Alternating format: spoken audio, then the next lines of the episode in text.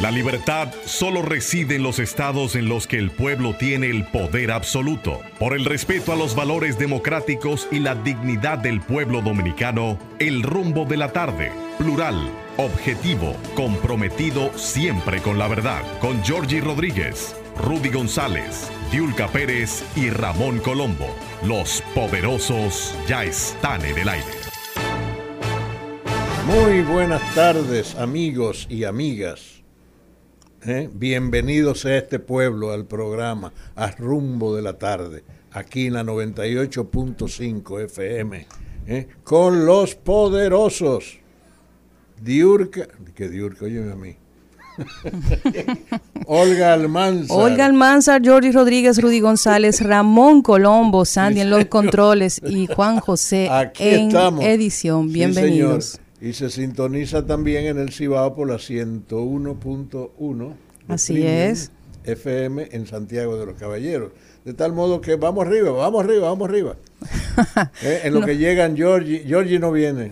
Don Georgie, don se encuentra un poquito averiado hoy, le mandamos un saludo en su casa. Claro que sí, por supuesto. Eh, uno de nuestros poderosos eh, se tomará el día para descansar porque está muy indispuesto y otro poderoso viene en camino. Viene en camino. Don Rudy. Enredado en un tapón seguro. Disfrutando un suculento tapón. No, amigos. Estamos darle las gracias por el placer de su sintonía, recordarles que vamos a estar las próximas dos horas acompañándoles, informándoles y analizando las informaciones más importantes del patio y a nivel internacional. Si se hiciera, si fuera posible, lo cual no es posible, ciertamente, lo que voy a decir, establecer una estadística del aborto en República Dominicana, Digo que es imposible establecerlo porque son hechos secretos que no trascienden más allá de la persona y su entorno inmediato, ¿verdad? Así Cuando se produce un aborto, por cualquier causa, por cualquier deseo, motivo, capricho, lo que usted quiera.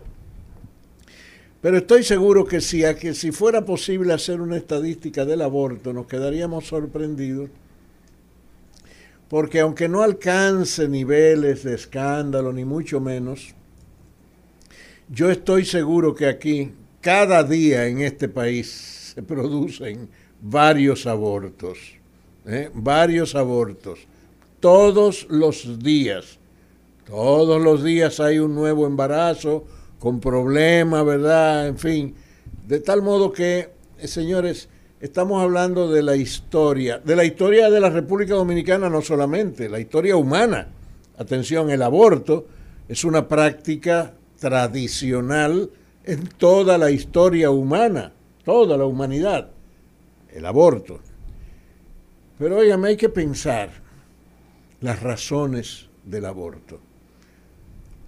Primero, óigame, cuando una madre es objeto de una violación, una mujer es objeto de una violación, de un desgraciado o un grupo de desgraciados que la violan. Y como consecuencia de eso queda embarazada, al poco tiempo se da cuenta que tiene un embarazo que es absolutamente ilegítimo, inaceptable para ella y para todo el mundo, para, para quien fuera, para toda su familia, para todos ¿Cómo va a tener un hijo de un, de un bandido, de un maldito que la violó? No. Entonces es legítimo, totalmente legítimo, humanamente legítimo que esa mujer decida no tener de ningún modo ese hijo. Óigame, sería un acto de, óigame, una atrocidad tenerlo.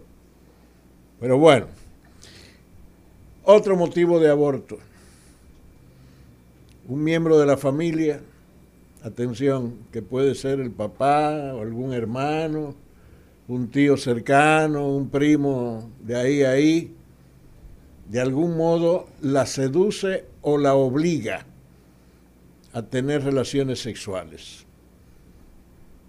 Y a pesar de, de, su desagrado, porque es desagradable, desagradable recibir una propuesta o una presión en ese sentido, a pesar de eso tiene que sostenerlo. ¿Por qué? Porque, porque óyame, se está imponiendo eh, un familiar, vamos, lo que sea.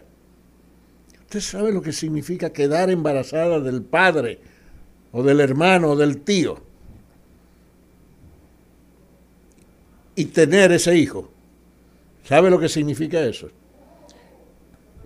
Lo primero, hay un problema de naturaleza genética que afecta al producto. Eso es lo primero. Un problema genético, que puede ser grave incluso. Ok. No, venga acá, no, yo no puedo darle un hijo a mi padre o a mi hermano. ¿Cómo? Entonces, tiene perfecta legitimidad humana la decisión de no tener ese producto, ese hijo. Vamos arriba y resolver.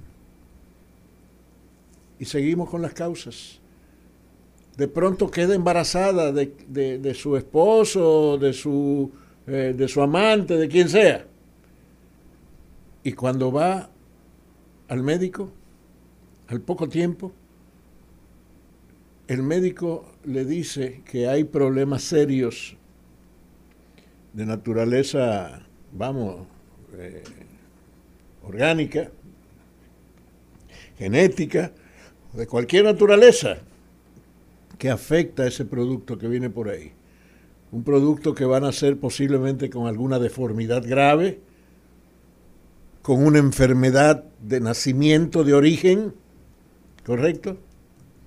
Con una deformación física tremenda óyeme, ¿cómo va, cómo, va a bregar con una situación así? ¿Qué es lo que va a criar? No, no. Adiós. Legítimamente humano el aborto. Esas han sido, señores, causas, repito, de toda la tradición humana, desde que el mundo es mundo, desde que este país es país entonces, la legalización, vamos, de las causales del aborto, lamentablemente fracasó otro intento. El Congreso se dejó chantajear por el clero, por el clero. A ver, dígame un cura que, que mantenga un hijo suyo, ninguno. Dígame un cura que sea capaz de proteger a su amante de un embarazo ilegítimo, ninguno. Pero ahí está el chantaje, el chantaje. Y el Congreso Nacional que debe responder a una voluntad social amplia, acepta ese chantaje y ha rechazado de nuevo incluir las tres causales del aborto en el Código Penal. ¿Qué hubiera significado esto? Óigame, lo primero es, eso no es para estimular el aborto, no, es para legalizar una decisión, es decir, darle fundamento legal a una decisión legítima, que si pasa por la justicia, correcto, y la justicia reconoce las razones que han llevado a esa mujer a proponerse abortar, necesariamente le da la razón y vamos arriba. Pero además tiene la garantía de asistencia médica porque dicho sea de pasada, gran parte de los abortos en este país se hacen de manera clandestina, en condiciones antihigiénicas, con prácticas nada, nada, digamos, profesionales, ni mucho menos, con altos riesgos para la mujer que hace el aborto, que se hace el aborto, muchas veces en un patio por ahí, sin que la familia incluso lo sepa, qué sé yo. Óigame, no, no, yo creo que la civilización manda a que haya una, una eh, digamos, una institucionalización legal del aborto y sus causas justificadas. Pero ¿qué va? Fracasamos de nuevo. Qué lástima.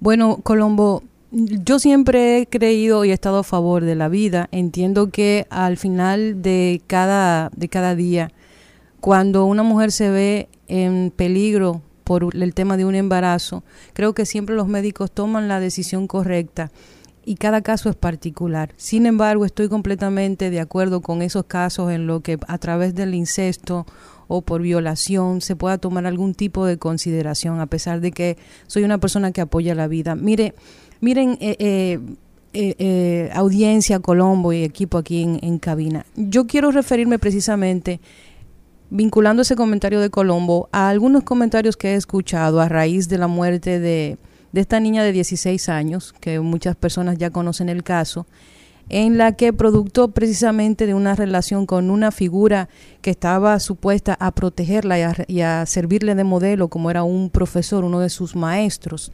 Pues esta persona abusó de esta jovencita porque no se puede hablar de relaciones consentidas cuando se tienen relaciones con una menor, una menor de edad y eh, le indujo un aborto que terminó con su vida, dándole unas cinco pastillas abortivas. Imagínate.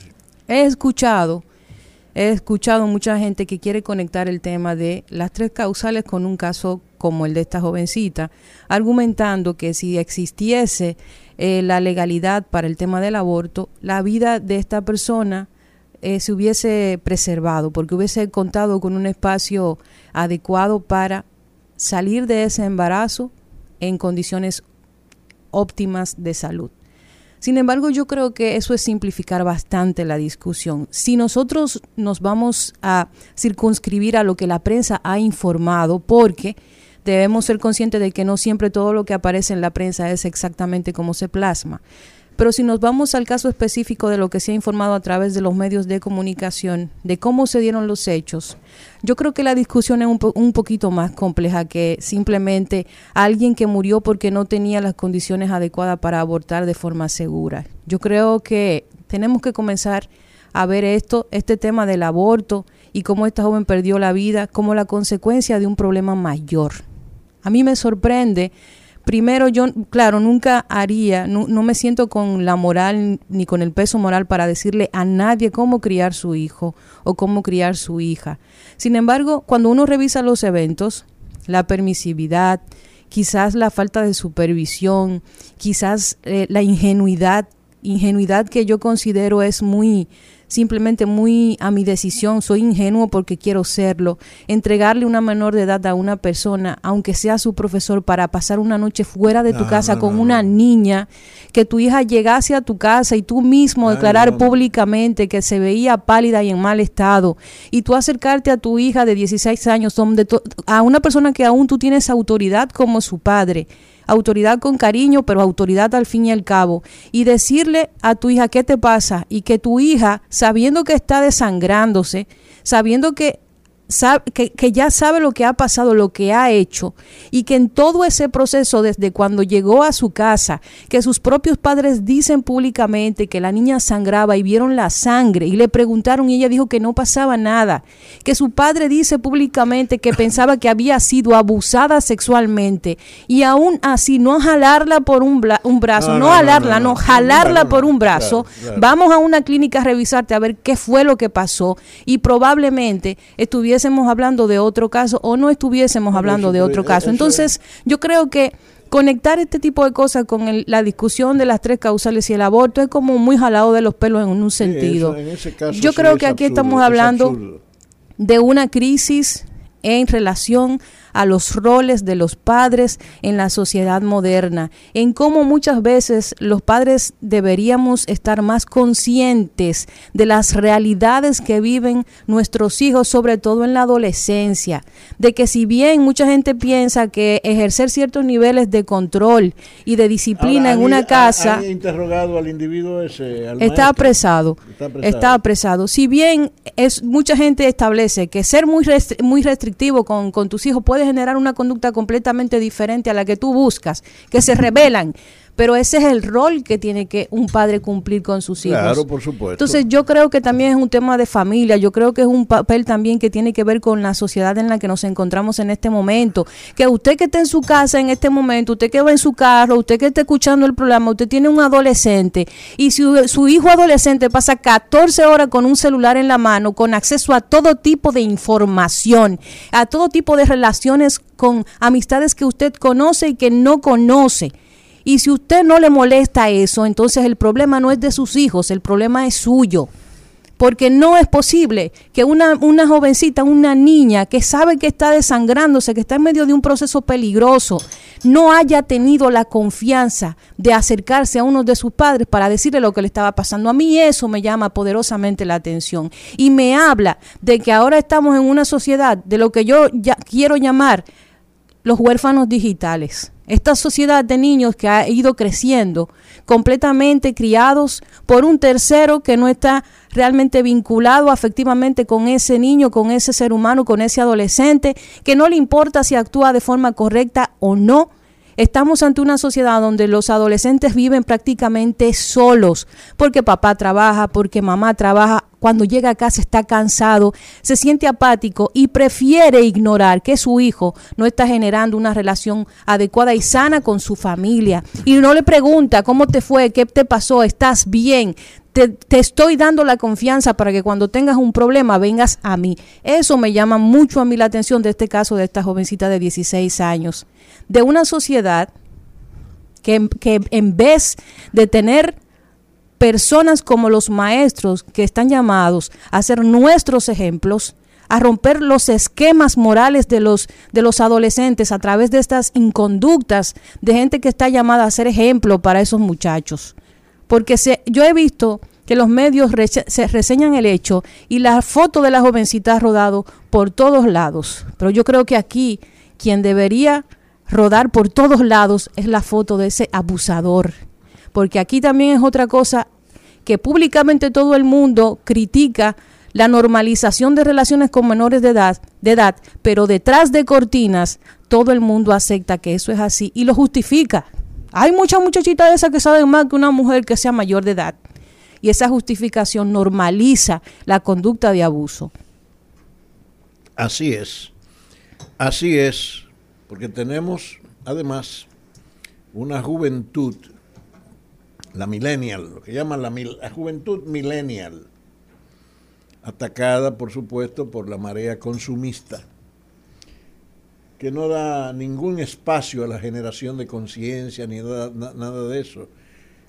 Tenemos una juventud en un sistema escolar que no estimula la toma de conciencia, el desarrollo cultural, la lectura, vamos, la lectura. Óigame, en, República Dominicana quedan cuatro librerías.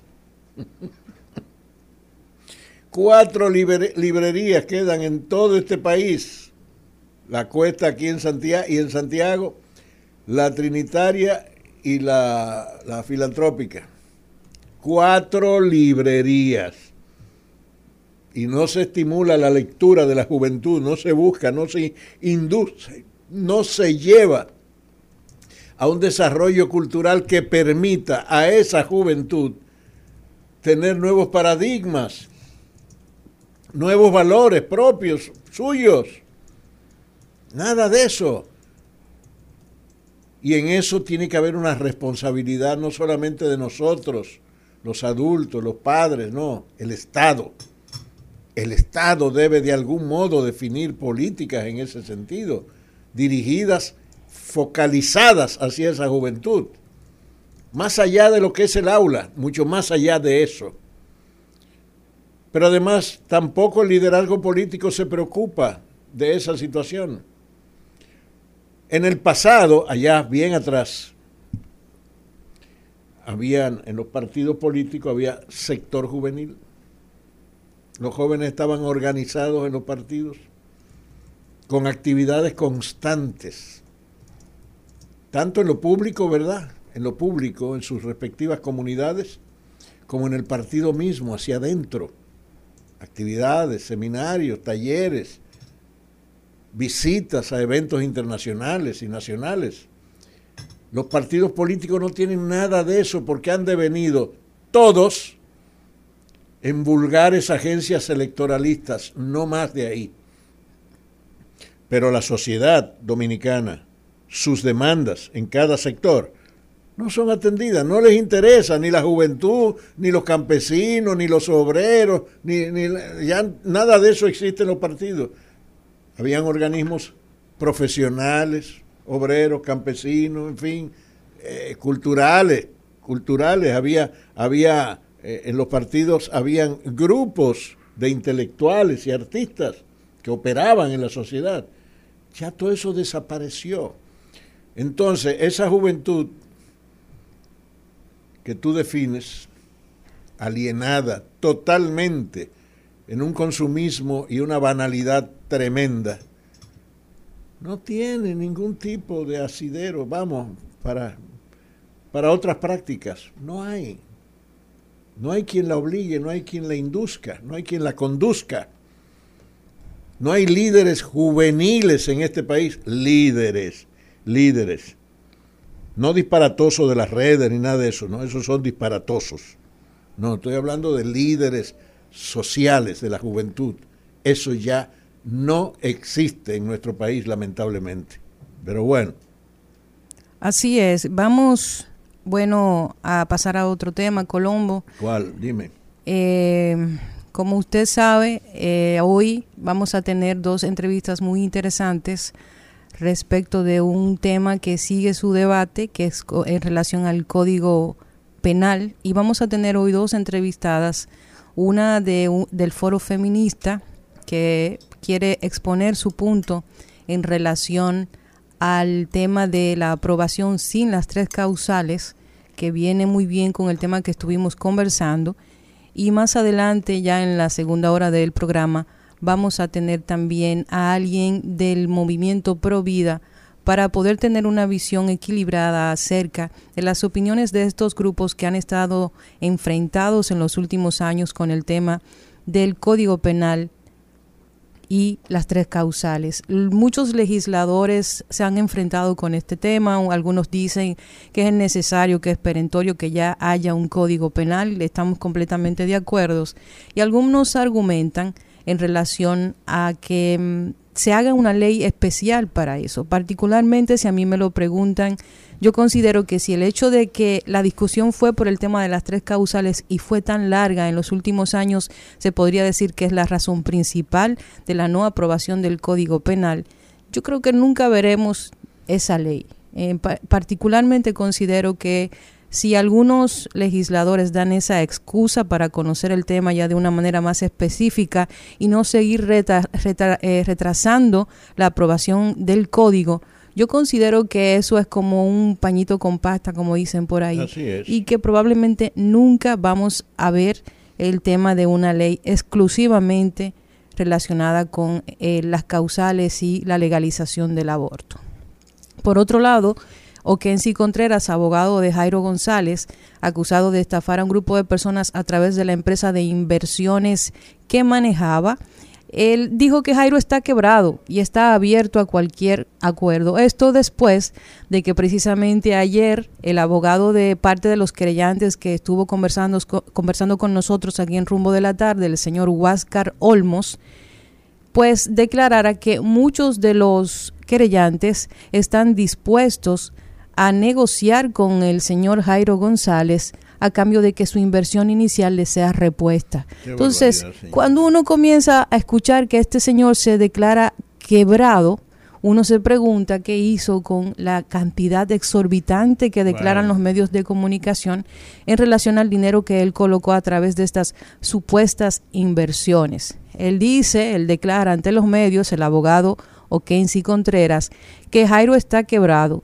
que tiene muchas responsabilidades económicas con los bancos, pero está abierto a cualquier tipo de acuerdo. O sea, que el que está bueno es el que hay, al que hay que andarle atrás es a Jairo. Ay, ay, ay, ay, señores, cuántas barbaridades. El abogado además aseguró que su cliente es inocente en el aspecto penal y está consciente de su responsabilidad civil. Él declara, y cito, mi cliente es inocente en el aspecto penal, él sí sabe y mantiene que hay responsabilidades civiles, pero que nunca hubo intenciones delictivas, aseguró el abogado al salir del juzgado de atención permanente del Distrito Nacional, donde hoy se le conocería medida de coerción. Ahora bien, vamos con la responsabilidad del Estado en casos como estos. Se supone que las autoridades del área financiera, económica del gobierno, conocían la existencia de esa empresa, entre comillas. Es muy probable que les haya llegado, aunque fuera como rumor, a la superintendencia de banco, la superintendencia de valor, el Banco Central, a quien fuera. Que no se les escapa nada.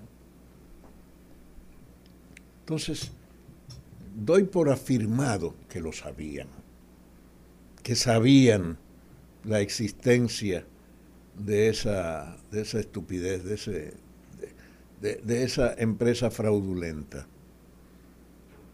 Y no hicieron nada en su momento, ni intentaron intervenirla para, eh, qué sé yo, someterla a regulaciones, nada por el estilo, ni investigar, ¿verdad?, eh, los antecedentes de este individuo que estaba desarrollando esa estafa colectiva. Una estafa, una estafa. Hacer que tú inviertas en su empresa para quedarte con su dinero, óigame, es grave.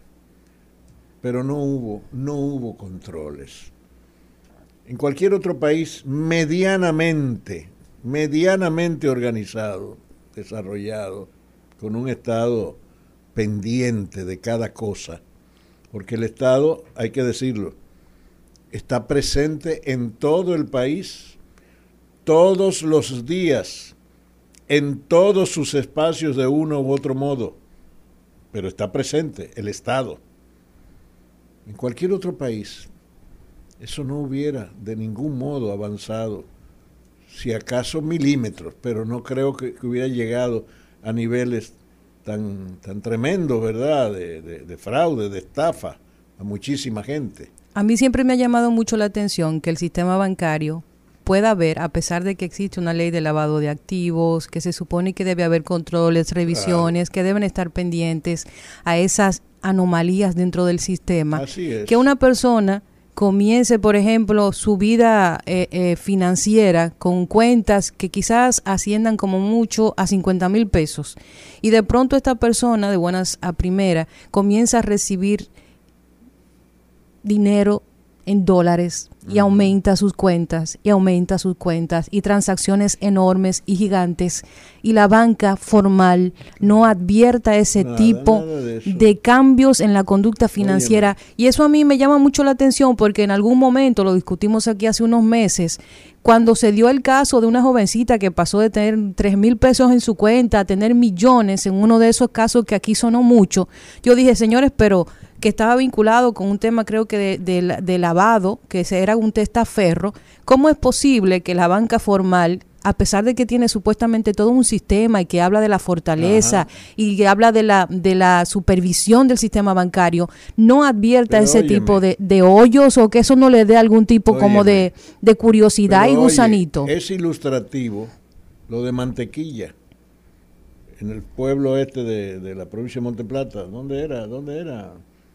¿Dónde? Monte, Plata. No, no, no, no, no era en el pueblo de Monteplata, era en, en uno de los, de los municipios de Monteplata, ahora no recuerdo cuál, operando allí.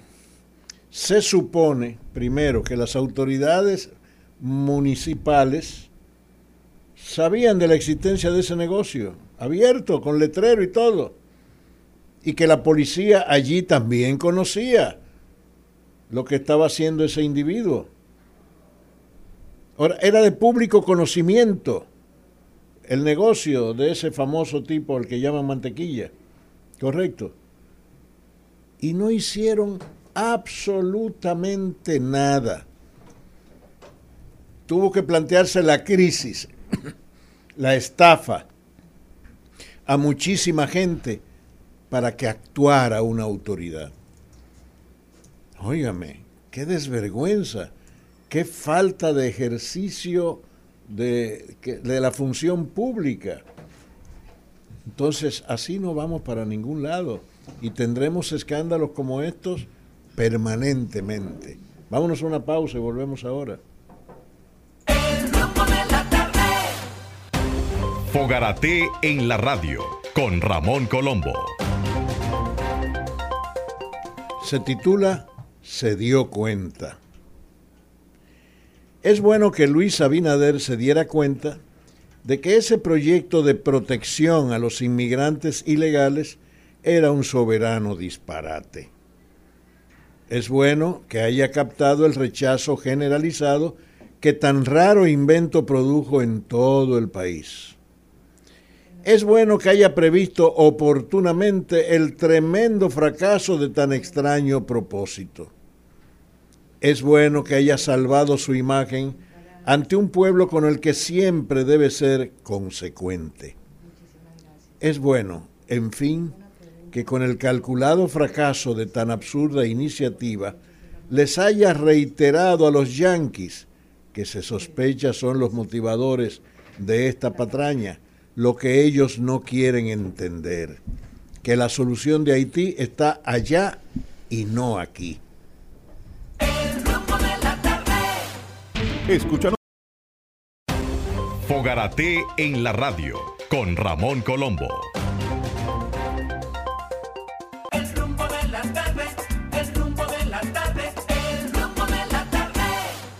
Y aquí seguimos en el rumbo de la tarde a través de Rumba 98.5 FM. Recordarles siempre que puedes seguirnos en todas las redes sociales como Rumbo de la Tarde y ver nuestros programas también a través del YouTube Rumba 98.5 FM.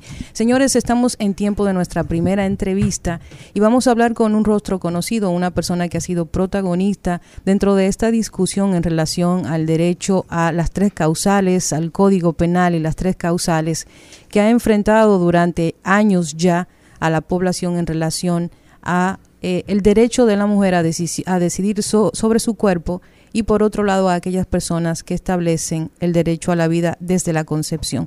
Y estoy hablando de la feminista y eh, activista por los derechos de la mujer, Virtudes de la Rosa. Bienvenida, Virtudes, al rumbo de la tarde. Muy bienvenida, Virtudes. Buenas tardes. Buenas tardes, un placer estar nuevamente con ustedes. El placer. Siempre han sido nuestros aliados en este proceso de lucha. El placer es nuestro. Señora Virtudes, finalmente ya se ha hecho, eh, bueno, se ha aprobado el Código Penal y ahora pasará a la Cámara de Diputados, pero sin incluir las tres causales. Después de años de lucha, ¿cuál es su opinión respecto de esta decisión?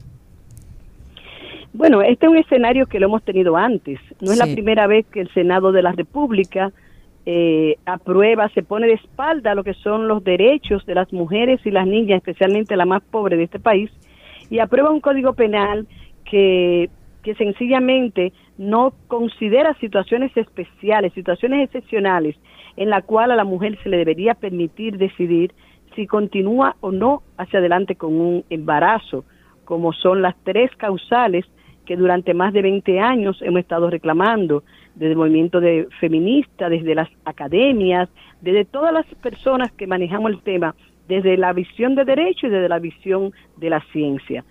Nosotros estamos planteando tres situaciones especiales que cualquier persona que tuviese mínima mínimo compromiso con la, con garantizar derechos de una ciudadanía, especialmente de las mujeres y de las mujeres que asisten a los hospitales públicos, debería considerarlo. Lo que nos pone de frente a que una vez más tenemos un Congreso, como hemos dicho anteriormente, que tiene una guerra contra los derechos de la mujer, que tiene que sencillamente nos ignora y eso se expresó en lo que fue la declaración del presidente del Senado entre una lectura y otra, cuando dijo que, que toda la población estaba de acuerdo, o sea, ignorando que hay un movimiento que durante más de 20 años, que hay una cantidad enorme de periodistas, de comunicadores, de cientistas sociales, organismos de derechos humanos, no solamente feministas, que han planteado lo, lo correcto de tener esas tres excepciones para poder salvar vidas. Pero la capacidad de chantaje del clero católico, del alto clero, llega demasiado lejos en este país. No hay forma de, que no hay forma de que el sistema político de esta sociedad dominicana tan amplia, tan amplia, tan diversa, haga, haga frente a ese chantaje y no haga caso, caso de eso, porque las razones para, para debatir una ley, las razones son, son razones sociales, no tiene nada que ver con moral, ni religión, ni que la Biblia dice, nada de eso. Es, es, una, es una demanda social, de naturaleza histórica, si se quiere. Y de salud. Claro, y de salud, además. Hay, hay situación, hay inclusive sectores religiosos que se han expresado. Claro. bueno, que no están hablando, no están hablando, no estamos hablando de que de, del aborto libre, no estamos planteando, no está en discusión, está en discusión tres condiciones que, óyeme, que no deberían, que no deberían estar en discusión, valga la redundancia. Así es. Porque estamos hablando de, de, la vida de una mujer, que la mujer, que la mujer pueda decidir, no que lo decida el médico cuando ya no haya ninguna alternativa para salvarla, sino que la mujer tenga el derecho como ciudadana, porque es su cuerpo, es su vida, es su proyecto, que puede luego tener vida, dar más vida, porque se ha demostrado muchísimas veces que hay mujeres que tienen un problema determinado con un embarazo se, por una u otra razón se suspende ese embarazo y luego tienen otros hijos. Pero además no van a dejar en la orfandad a los hijos que ya tengan. Ella misma como ciudadana no le estarían violando sus, sus derechos ciudadanos. claro, pero además, además si, ha, si ha sido víctima de una violación. Por no, hombre, por favor, ¿cómo, ¿cómo usted obligar a esa mujer a tener el producto de una violación? No, hombre, no. Así es. Sí, sí, realmente estamos ante un, el, el Congreso de la República es un poder del Estado, entonces estamos planteando un Estado feminicida, un Estado que tortura, porque, por ejemplo, mantener a una mujer que desde primeros tiempos se determina que la criatura que tiene en su vientre no tiene cerebro y que cuando salga del útero inmediatamente va a morir, obligarla a llevar durante nueve meses esa criatura poniendo en riesgo también la vida es una tortura. Pero además, oiga, pero el problema, el problema es, es, muy específico, digo yo. No son los congresistas, son sus líderes. Atención. Así es. Todos son miembros de partidos, de partidos que no tienen definición ideológica en ningún sentido, que no tienen un proyecto de nación, que no actúan en la sociedad, en los grupos sociales, en términos amplios y profundos. Entonces, ese liderazgo, ese liderazgo electoralista de los partidos, es el que baja la línea, es el que acepta el chantaje de todo el, el, clero. Virtudes, usted ha estado en esta lucha hace ya un tiempo bastante considerable. Yo he visto evolucionar las posturas de los líderes políticos respecto de este tema. Eh, yo creo que mm, ha existido en cierta forma un miedo a un costo político por el hecho de apoyar o de públicamente ser expuesto como una persona que apoya las tres causales. ¿Piensa usted que este tema de las tres causales no ha encontrado un fin positivo desde el punto de vista de los sectores a quien usted representa, precisamente por la politización de este tema? Yo pienso que en este que hay una hay varias ha dependido del momento, porque por ejemplo, eh, en este momento, si tú le preguntaras a Leonel Fernández, lo más probable que, que vaya a estar en contra de las tres causales. Sin embargo, cuando él era presidente, se le mandó el Código Penal aprobado sin la causal y él lo observó. Él no lo aprobó y lo devolvió planteando que tenían que ser integradas tres causales y planteando por qué. Danilo lo hizo en dos ocasiones este presidente en su campaña, el actual presidente en su campaña, no solamente lo prometió, sino que lo colocó en su programa de gobierno.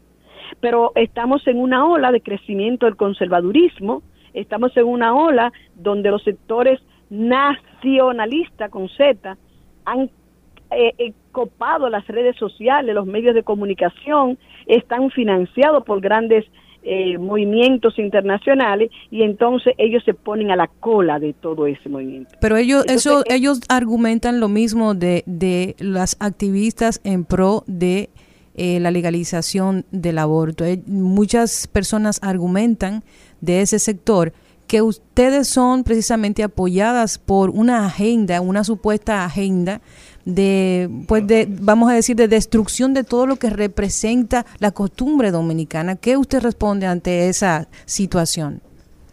Lo primero es que las costumbres forman parte de la cultura. La cultura es una construcción social. Sí. Es, y lo que se construye, se desconstruye. Durante muchas décadas, más de un siglo, en República Dominicana las mujeres no teníamos derecho a votar ni a ser escogidas. No fue hasta la década de los 40 que se quitó esa costumbre, que se desmontó ese no reconocer nuestra condición de ciudadana. Entonces, a nosotras, a nosotros, los ciudadanos dominicanos y dominicanas, nos han construido toda una visión religiosa que de manera hipócrita defiende una supuesta moral donde se entiende que suspender el embarazo es un acto criminal. Pero no se entiende que dejar que Esperancita muriera por no darle la quimioterapia que le iba a salvar su vida a una niña de 16 años, dejarla que morir, muriera ella y muriera la criatura que iba adentro, eso no es un crimen. Entonces, esas costumbres que nos quieren imponer, además que no es la costumbre de todos los dominicanos y dominicanas, porque eso es una visión religiosa. La religión puede determinar que eso es un pecado, pero no puede establecer que es un delito. Nuestra sociedad va creciendo, nuestra sociedad va avanzando en la conquista de, reconocimiento de derechos. Bien, ante esta situación, ¿qué hacer? ¿Qué hacer ante esta situación? Seguir dando el pleito, educar más a nuestra población para que la población pueda exigirle a esos congresistas y ellos puedan, puedan ver que va a tener un costo político el no reconocer, el no apoyar los, los, los derechos de las mujeres, el no, y además lograr que más hombres como, como ustedes asuman esta lucha con nosotras para que se entienda que estamos ante un problema de salud pública. Eso ni siquiera debería estar en el Código Penal. ¿Qué pasa? debería estar en, en los protocolos de salud pública porque estamos hablando de la salud, pero también estamos hablando de la dignidad y de derechos de las mujeres. ¿Qué pasa? Nosotros ciertamente somos parte de una agenda internacional, de la lucha de todas las mujeres del mundo, porque seamos consideradas como, como ciudadanas de primer orden. Las mujeres estamos luchando en todas partes. En unos lugares han avanzado más y aprendemos esas buenas prácticas, en otras estamos a media y en otras están como están las mujeres en, en, en la zona oriental, que ni siquiera pueden caminar al lado de un hombre ni pueden mostrar su rostro. Pero nosotras, las dominicanas, hemos luchado siempre desde la fundación de esta república y lo vamos a seguir haciendo por conquistar derecho para nuestras mujeres. Y el derecho a decidir sobre su cuerpo, sobre su vida, sobre su dignidad, es un derecho que, si no ahora, un poquito más tarde lo vamos a conquistar. Muchas veces cuando se plantea siempre este caso, surge en mí, esa es una pregunta muy personal, la siguiente inquietud. Nuestro país se ha caracterizado durante toda su historia por la inobservancia en el Estado de Derecho. Con mucha frecuencia yo siento que nosotros no contamos con la fortaleza institucional para que de aprobarse las tres causales, y sé que no es una excusa, simplemente es un argumento, de aprobarse las tres causales, sabiendo cómo actúa la, o, cómo, cómo está metida hasta el tuétano, la falta de ética profesional en todos los niveles, se utilice este derecho para cualquier persona que quiera simplemente deshacerse de un embarazo, incluso si es irresponsable en la forma en que, vamos a decirlo, aunque sea su cuerpo constantemente sale embarazada, lo digo porque hay personas que tienen un historial, hay mujeres que conozco que tienen un historial de simplemente salir de eso de una manera muy sencilla. La pregunta finalmente sería, ¿usted piensa que República Dominicana tiene una institucionalidad fuerte como para que si entra en vigencia esta ley en algún momento, si se logra esa conquista, pueda salvaguardarse y pueda eh, eh, observarse la ley al pie de la letra? ¿O que, contrario, vamos a tener a personas que van a utilizar eso con poca ética profesional y personal para justificar lo que quieran hacer? toda ley es burlada. Exactamente. Toda ley es burlada. Pero, pero yo creo que esa no es la pregunta que tenemos que hacernos. Llegó Rudy González, salió del, del, tapón por fin, Rudy, ¿qué hay? yo, creo que esa, yo creo que esa no es la pregunta que nos tenemos que hacer. Yo creo que lo que nosotros tenemos que buscarle respuesta es la cantidad enorme de mujeres que mueren porque no existe una protección que le permita ir a un hospital a parar un embarazo cuando está en peligro su vida. Lo que tenemos que buscar solución es la cantidad de abortos de manera insegura que se realizan y que, y que lleva a que nosotros seamos uno de los países con más alta tasa de muerte materna. 30 mil al año según las últimas estimaciones. No podemos estar pensando en lo que puede suceder, sino en lo que está sucediendo. Ahora te quiero dar un dato y lo puedes buscar en las redes sociales y donde sea. En todos los países donde se ha despenalizado el aborto por causales, se ha reducido la cantidad de abortos. En todos, no hay uno solo donde se haya aumentado la cantidad de abortos. Porque generalmente eso va acompañado de procesos de educación. Esa misma jerarquía eclesial a la que nos referíamos hace un momentito ha impedido que en la educación dominicana se introduzca la salud sexual y la salud reproductiva. Así es. Así es. Y lo peor no es que yo que lo planteen, sino que, que lo acepte el liderazgo político de este país. Que lo impongan.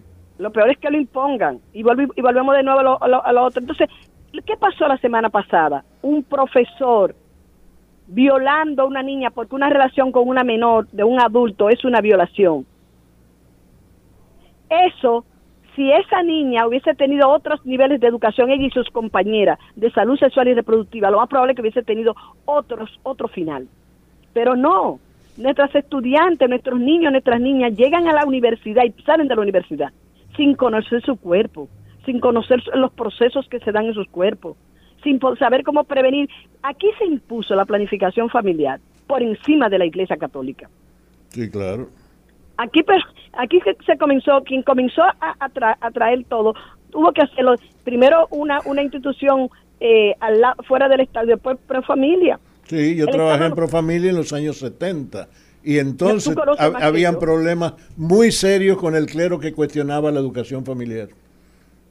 y, y todavía hoy Profamilia la, Profamilia la satanizan. Así es. Entonces estamos ante un conjunto, una situación que lleva a que nuestra juventud, nuestra niñez esté totalmente desorientada y terminan niñas que llegan a los hospitales con dolor de estómago y no saben que están embarazadas porque no saben cómo, cómo se embarazan. Así es. Entonces, esa es la realidad que tenemos en nuestro país y esa es la realidad contra la que tenemos que luchar y tenemos que lograr que más gente entiendan este problema, que más gente se involucren en esto y que estos señores que honestamente yo me pasé cuatro horas ayer sentada mirándolo legislar y yo salí de ahí asqueada. No se escuchan entre ellos, nadie influye en el otro, porque ya vienen como, como tú decías, Colombo, con decisiones tomadas desde, desde fuera. Con el, creo que, creo que solo Faride y, Tavera Guzmán argumentaron en favor. Yo justamente tuve que salir porque tenía docencia y tuve que salir un momentito antes de que, de que se estuviese hablando sobre el tema directamente de, la, directamente de las causales, pero tuve que ver todo el tema de, la ley de trata y otras cosas que plantearon ahí. Óyeme, sin ninguna argumentación, ninguna profundidad, eran casi argumentos, eh, bueno, yo no, voy, no, no quiero calificar, no quiero calificar porque no quiero tampoco caer en, estigmatizar a personas y nada por el estilo, pero realmente es una situación lamentable lo que uno ve una vez que pasa en ese congreso y lo que una siente que está su, no su representada, que sencillamente no representan al pueblo dominicano, representan sus intereses particulares, sus intereses económicos y los intereses del liderazgo aquello que lo lleva a ellos en sus puestos. En República Dominicana, buenas tardes, señores, buenas tardes, Olga, buenas tardes, eh, Lourdes, qué bueno oírte. Virtudes. Eh, virtudes, perdón, perdón, hombre, virtudes. Eh, siempre me dice Lourdes, yo no sé por qué. porque, tengo una Lourdes que se parece a ti, que la quiero. no eres el único, yo no sé por qué confundo. Sí, mira, eh, Colombo, chicos que están aquí, amigos que me oyen, acabo de llegar, pero venía oyendo en el carro el debate sobre el tema de esta ley. Eh, mira, las sociedades y en, especial la democracia que nosotros vivimos, y gracias a Dios no vivimos en un régimen totalitarista, y lo tenemos cerca de todas las barbaridades que se cometen, eh, y por lo menos es una democracia a la dominicana, pero es una democracia donde tenemos las oportunidades de hacer esto que estamos haciendo, debatiendo un tema, expresándonos sobre un tema. Yo quiero plantear mi, mi idea sobre esto. Yo creo que realmente es una lucha que llevan grupos importantes de la sociedad dominicana, pero no creo que sea la mayoría. No creo que sea la mayoría de las mujeres, ni de los grupos, ni de las organizaciones, ni las instituciones que están de acuerdo con la despenalización del aborto, que a final de cuentas esto es. Uno. Dos, yo creo que, bien o mal, el Congreso que nos hemos dado, igual que la justicia, cuando hay una, una, una sentencia que nos gusta, entonces la justicia es muy buena. Cuando hay una sentencia que no nos gusta, la justicia es mala. No estoy diciendo con esto que sea bueno o malo lo que hizo el Congreso, por estigmatizar los reglamentos eh, que componen la institucionalidad de un país eh, que vive dentro de su democracia particular, si se quiere, yo creo que no es lo correcto. tercero, lo que quiero decir, y, voy todavía profundizando un poquito más, el tema de que si el clero, y ahí lo dijo directamente Colombo, no quiero polemizar con él, pero quiero, es un, es un tema que se, que se maneja, de que el clero chantajea las instituciones del país, más o menos, si no fueron las palabras, Colombo, te pido excusa. Chantajea al país entero. Ok, chantajea, no, es que no, es que no recuerdo si fue la palabra, pero también, también es un chantaje decir que los políticos van a tener que responder ante las urnas cuando vayan las urnas. O sea, estamos dentro de chantaje y chantaje. Entonces, la sociedad o se maneja de una forma o se maneja de otra, o se maneja con esas reglas de juegos de la libertad.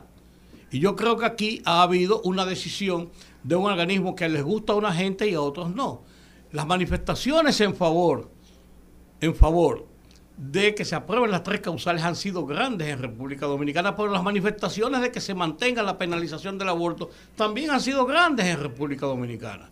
O sea, no podemos ver la moneda con una sola cara, tiene dos caras y las dos caras no son iguales. ¿Quiénes han expresado desde la sociedad dominicana, no me estoy refiriendo de los círculos políticos, el apoyo al aborto, a la en contrario a la despenalización. no, hombre, no, no ha habido, no, ha habido, no, no ha habido una medición de opiniones públicas. Bueno, había una medición tal, había una medición tal, y no, no, no, no, no quiero entrar en esa polémica, había una medición tal que cuando se propuso hacer un plebiscito sobre eso, las que se, los grupos que mantienen el apoyo a la despenalización del aborto dijeron que no, que eso no era posible. A ver, la manifestación que hubo aquí. Vamos a preguntarle a ella. Vamos a preguntarle a ella. ¿Usted, está de acuerdo con eso que acaba de afirmar? No, quiero decir lo siguiente. Yo no sé de dónde, de qué medida, a qué medida tú te refieres, porque todas las encuestas que se han hecho en este país, incluyendo la que hizo la Galu, que es una de las empresas más reconocidas en este país, en todas, más del 60% de la población ha dicho estar de acuerdo con las tres causales, con una más que otra, eh, pero todas están sobre el 60%, incluyendo la que se hicieron la semana pasada. Pero no solamente eso, todos los candidatos que han en su propuesta han planteado el apoyo a las tres causales han ganado.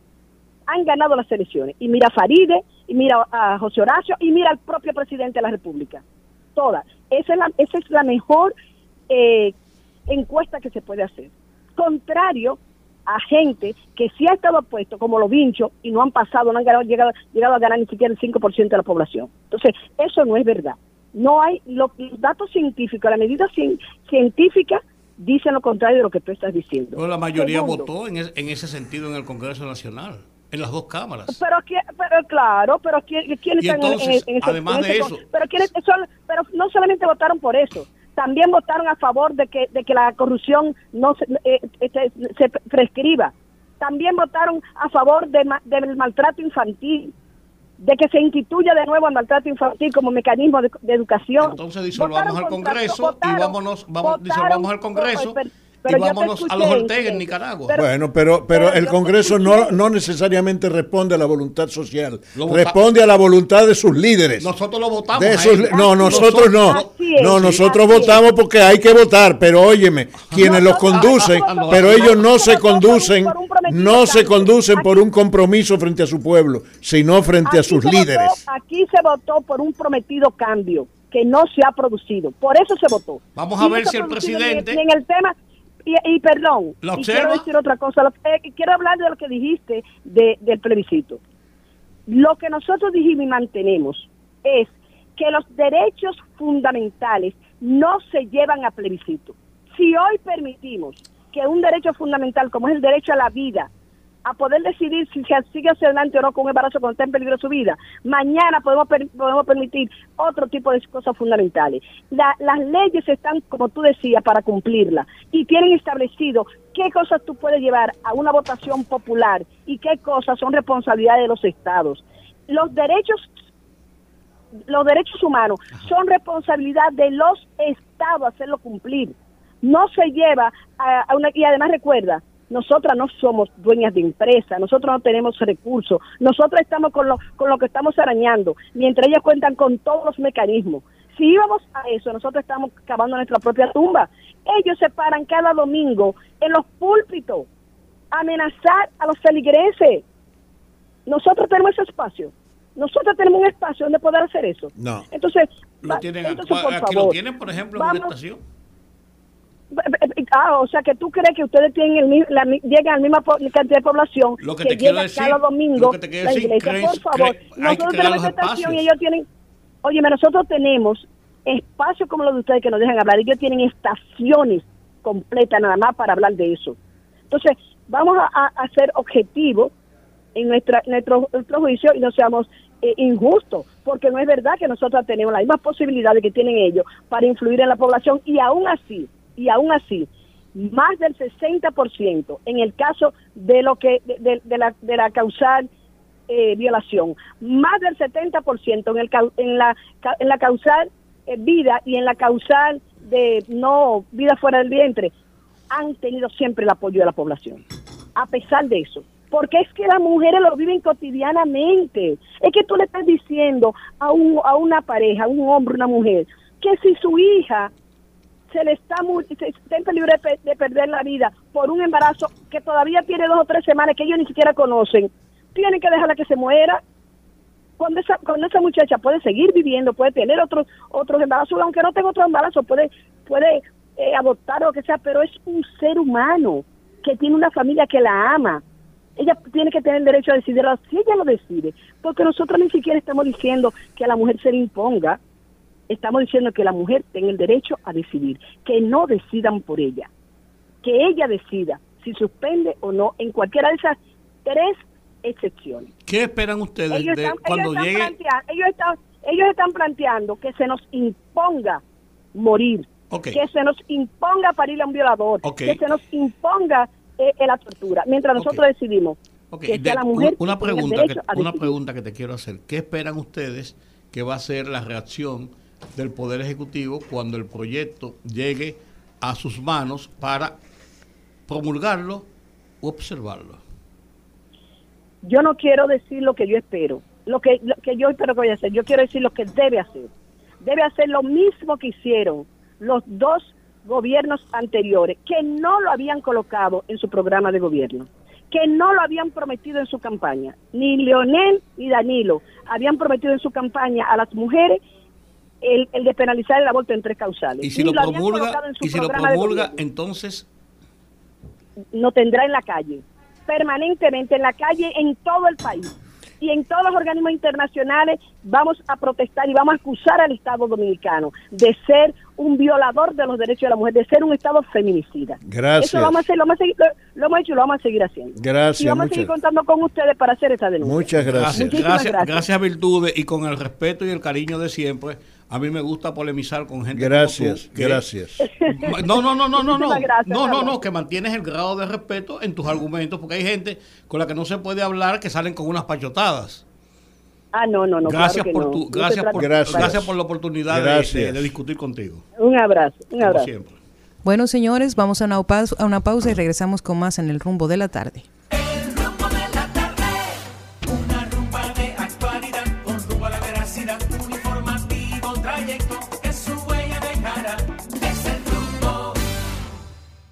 Señores, aquí seguimos en el rumbo de la tarde a través de Rumba 98.5 FM. Esto pica y se extiende. Vamos a seguir conversando acerca del tema del Código Penal y las tres causales. Vamos a hablar en este momento con nuestra segunda invitada de la tarde y hablo de Damaris Patrocinio, quien es presidente del Foro de Mujeres en Defensa de la Vida y la Familia. Bienvenida, Damaris Patrocinio, al rumbo de la tarde. Buenas. Buenas. Buenas, Damaris. ¿Ustedes son una minoría o son una mayoría? ¿Cómo están? Bien. ¿Quién es que la patrocina usted? Ella misma. Yo mi, no, primero me patrocina el señor y luego yo me. Así es. Está bien. es, una, es, una, broma de, y, es una broma de. Y póngase que ¿eh? menudo para devolver tiene, así que. Damaris, no sé si tú has seguido la discusión o lo, las argumentaciones que hemos tenido acerca de este tema a lo largo del programa. Eh, eh, eh esta mañana sí me enteré de lo de esta mañana. Esta tarde no le puedo decir que lo he seguido porque no lo he seguido. Ok, teníamos a Virtudes eh, Contreras. no, Virtudes de la Rosa. Virtudes de la Rosa, pero aquí yo eh, confundo. Virtudes de la Rosa, en el segmento anterior, fijando sus posiciones sobre en favor del tema de las tres causales. Y entonces queremos oír la opinión de ustedes. ¿Esperaban ustedes esta reacción del Congreso? ¿Qué significa esta reacción del Congreso sobre el tema de las tres causales, el tema del aborto? La reacción del Congreso, usted me dice. Sí, sí, la decisión del Congreso. Ah, ok. Es que el Senado lo que hizo fue cumplir con un mandato constitucional. Okay. Y eso fue lo que hicieron, cumplir con un mandato constitucional de que en la Constitución, el artículo 37 dice que la vida comienza desde el momento de la concepción. Ellos no hicieron otra cosa, cumplir con un mandato constitucional que tanto ellas, las moralistas, dicen ¿eh? Que respetan todo, que son los moralistas, que respetan la democracia, pero siempre y cuando no sean las afectadas. O sea, cuando alguien viola un artículo de la Constitución, en cualquiera, por corrupción, por crimen electoral, por un, un partido. De una vez saltan corriendo todos los abogados constitucionalistas de ese sector. Ah, pero con otros temas, violen la constitución, no importa, y respetenla, que eso no es nada.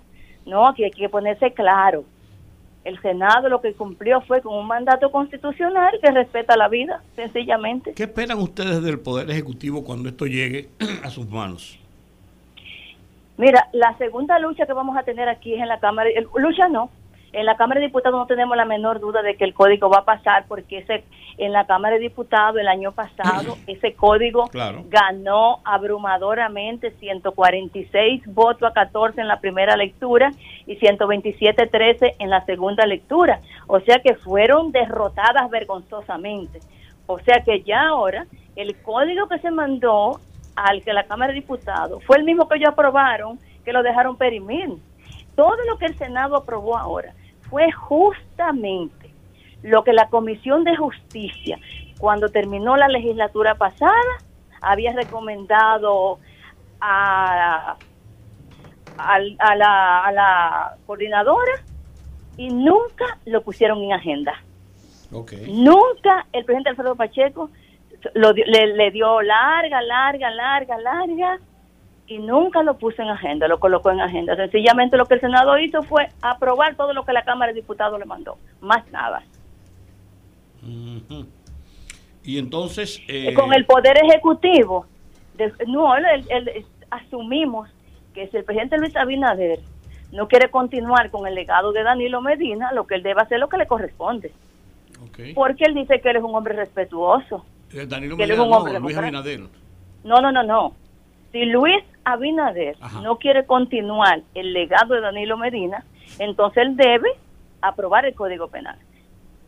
Promulgarlo tan pronto le llegue, la ley le da 10 días hábiles para que lo promulgue y eso es lo que nosotros esperamos, que en los 10 días hábiles él promulgue el Código Penal Constitucional que le va a llegar aprobado de ambas cámaras. Si no fuera Eso es lo que esperamos. ¿qué van a hacer ustedes, Damari? Porque las, los grupos eh, eh, contrarios que tienen, tienen su posición en favor de las tres causales han dicho que si no son favorecidos sus eh, pretensiones, ellos van para la calle. ¿Y, oh, pero, que vayan para la calle, y eso es, es un ejercicio democrático que no que todos podemos acceder a él. Ah, Ellas pueden ir a la calle, hacer un hacer un otro estandarte y, y consumir brownie para acusar al otro frente al palacio. Ellas pueden hacer un destacamento, ellas pueden hacer todo lo que ellas quieran. Ellas son libres y esto es un esto es un ejercicio democrático que se permite en el país, que hagan lo que quieran. Ahora nosotros no vamos, nosotros no nos manejamos así. Nosotros vamos a apelar siempre a nuestra Constitución, porque el aborto es un crimen, es una agenda importada que no es de nosotros y todo el mundo lo sabe es una agenda importada, eso es una ley importada, todos estos proyectos nefastos son importados, que no van con la cultura de nosotros. Y la mejor muestra está, señores. Ellas, ellas dicen que el PRM le firmó un acuerdo para aprobar eh, las tres causales del aborto. Pero usted sabía que la mayoría de los diputados del PRM son providas. Y la mayoría de los diputados del PLD son providas. Y ni hablar de lo de la Fuerza del Pueblo. Creo que uno solo de la Fuerza del Pueblo no es provida o dos. Pero después todos son providas. Entonces, bueno, esa fue la votación, esa fue la votación, lo demostró así. Damaris, hay, hay una, una eh, postura de los grupos que apoyan las tres causales que establecen, y es algo que también parte de nuestro, nuestro talento refrenda, como que existe una influencia muy fuerte de la Iglesia Católica en relación a la discusión de las tres causales. Evidentemente hay un componente eh, vamos a decirlo de esa forma, eh, de la Iglesia Católica que empuja en lo que es parte de, sus creencias en relación a la vida. Sin embargo, yo he visto que no solo instituciones que están vinculadas a la Iglesia Católica han empujado la agenda pro vida. ¿Qué opinión le merece respecto a esta postura de que todo esto ha pasado, de que no se ha podido aprobar el código incluyendo las tres causales, por presiones de la Iglesia Católica? Mira, eso es una falsedad cuando ellos no tienen argumentos, recurren a, a las calumnias, a las mentiras. Yo soy católica por convicción, yo soy la Iglesia Católica.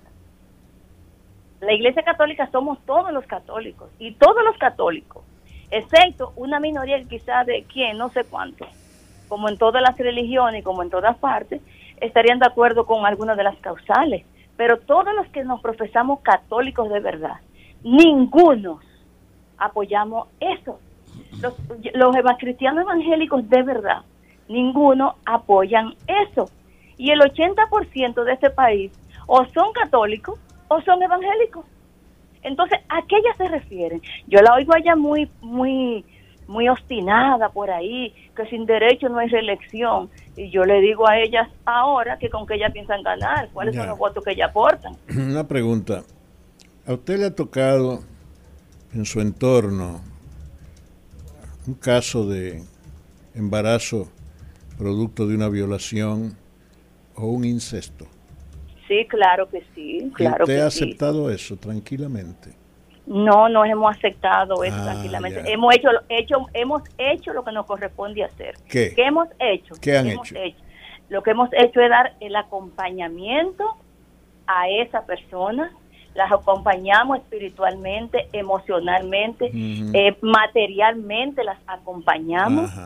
Cuando van a dar a luz le preguntamos si lo quieren dar en adopción o si lo quieren quedárselo. Y no, no hemos tenido el primer caso de que digan voy a darle una adopción, me dicen no, yo me quedo con mi hijo. De hecho, de hecho, hace poquito tiempo que tuvimos un caso así, me reservo el nombre, y lo, y lo acompañamos. No ha habido un solo caso, óigame, y créame que tengo muchos años en esto, no ha habido un solo caso de que no quieran el bebé después que nace. Lo que pasa es que la mayoría de las personas acudimos a lo sentimental. ¿Y cuál es lo sentimental? Ya la niña que es violada, fue violada, es una víctima. Ahora la vamos a poner que cargue en su, en su vida con que asesinó su propio hijo. Pero no es solo eso, oiga qué pasa también. Las niñas que son violadas, las muchachas que son violadas, por lo regular es por el entorno, papá, abuelo, tío, hermano, primo, gente cercana a ellos. Que por la, por la frecuencia de las violaciones constantes, la joven sale embarazada. ¿Qué pasa con eso? Le hacen un aborto y la joven, la niña, regresa al entorno para seguirla violando. Y la siguen violando. Y vuelve la embaraza y le siguen haciendo aborto. ¿Usted cree que eso es lo que queremos para nuestra sociedad? ¿Destruir la vida de una jovencita? No, el gobierno, todos los gobiernos no han hecho lo que le corresponde hacer.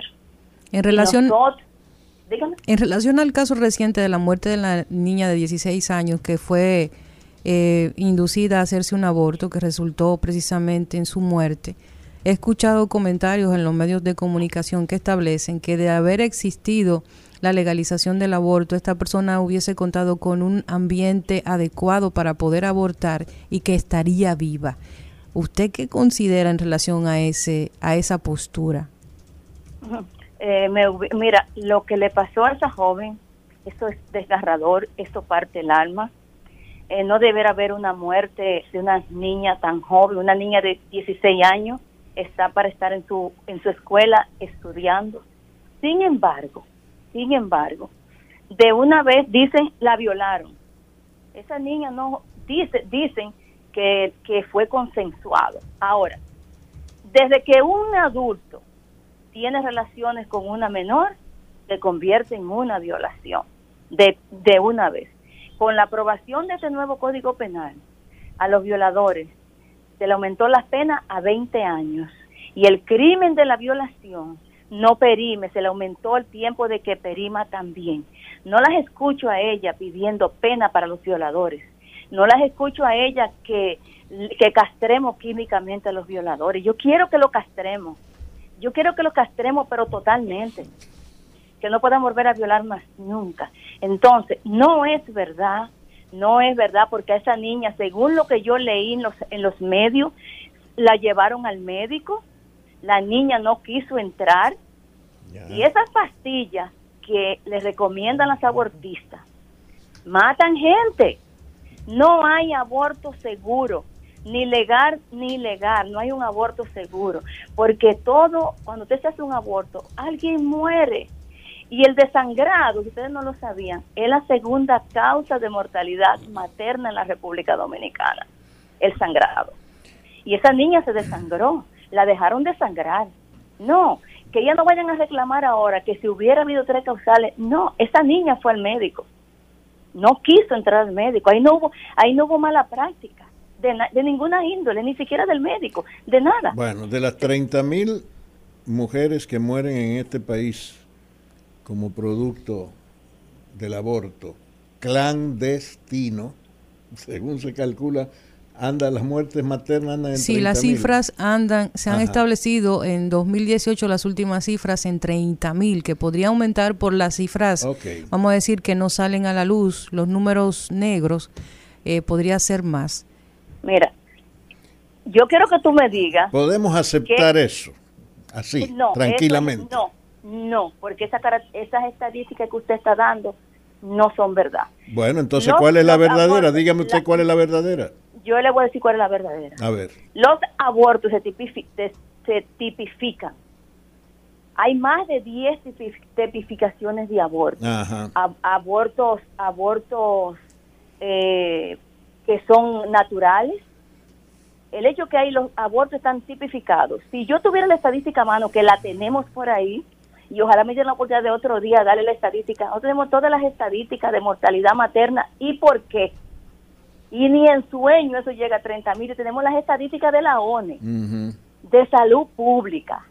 Y inclusive el, doctor Mario Lama habló de eso el año pasado, habló de la, de la mortalidad materna de las mujeres porque era de los abortos y lo dijo. Entonces yo no sé de dónde se inventan que hay 30 mil mujeres muertas por aborto. Eso es mentira, eso es falso. Y le puedo pasar la información con la señora Olga en cualquier momento. Bueno, gracias, muchas gracias. Vamos, vamos a darle las gracias por el tiempo, Damaris Patrocinio, por haber sacado este tiempito para hablar con nosotros. Gracias por formar parte de esta discusión que con muchísimo gusto podemos continuar en otra entrega del rumbo de la tarde. Claro que sí. Gracias por llamarme y gracias por invitarme. Buenas tardes. Un abrazo. Escúchanos en vivo desde nuestras diferentes plataformas para todo el Cibao a través de Premium 101.1 FM.